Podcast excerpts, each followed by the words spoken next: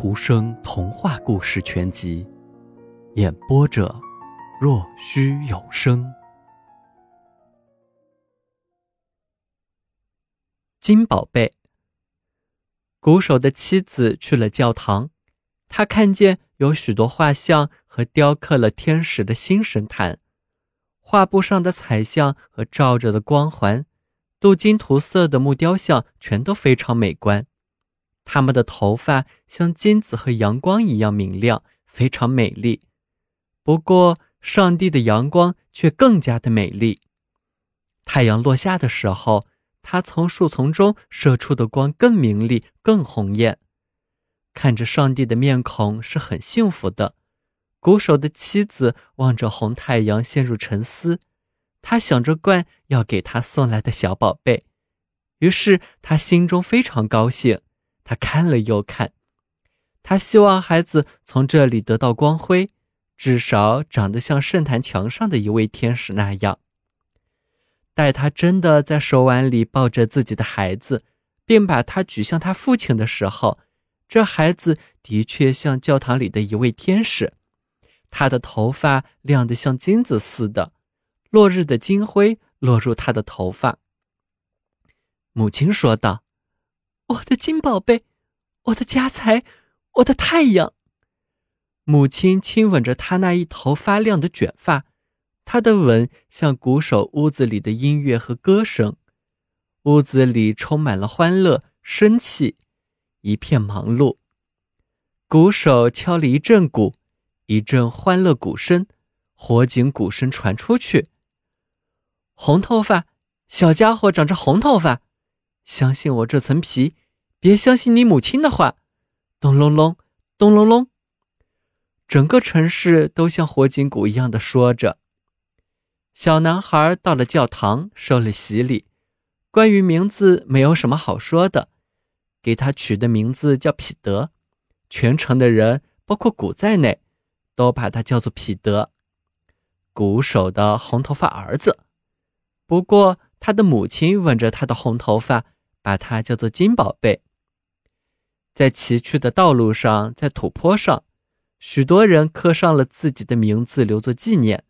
鼓手说道：“杨明，杨明总是大事。”于是他把自己的和小儿子的名字也刻了上去。燕子来了，他们在长途旅行中看到，在岩石旁，在印度斯坦庙宇的墙上刻着更耐久的字。强大的帝王的丰功伟绩，不朽的名字，他们非常古老，老的现在没有人能认出，也不知道是谁的名字，但美名远扬，无比显赫。燕子在崎岖的崖道旁筑巢，在土坡上捉出了洞，风霜雨露充实了名字，鼓手和他儿子的名字也被冲掉了。父亲说道：“不过。”皮特的名字终归在那里留了一年半呢。火警鼓心中这样想：蠢家伙！不过他只说：“咚咚咚，咚隆隆。”鼓手的红头发儿子是一个活蹦乱跳的小男孩，他的声音很美，他会唱歌，而且唱起来就像林中的鸟儿一样，好像是什么曲子，却又什么曲子也不是。母亲说。他该参加唱诗班，在教堂里唱，站在模样像他一样美的那些镀金天使的下面。红毛毛，纯是脑袋瓜子机灵的人说道：“故从邻家的那些富人那里听到的。”街上玩耍的孩子喊道：“皮特，别回去！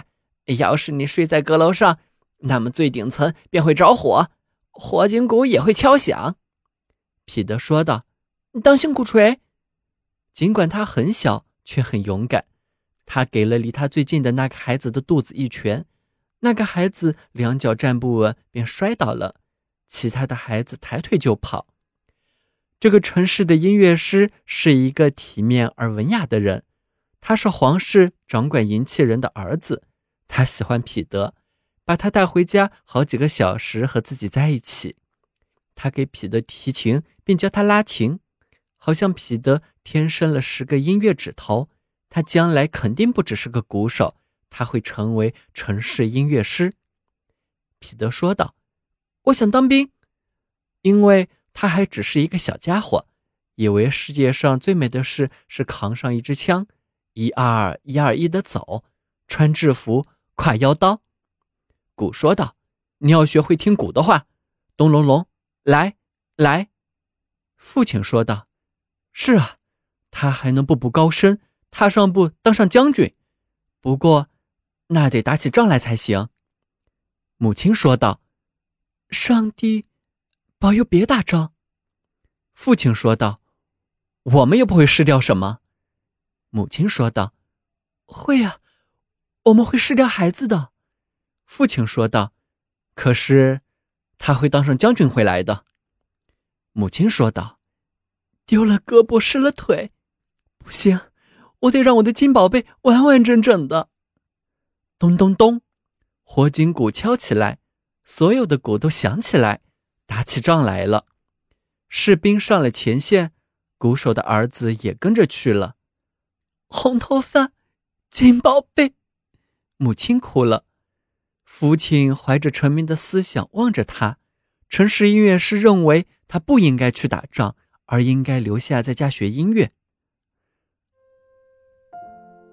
小朋友，今天的故事已经讲完了，请闭上你的眼睛吧，晚安。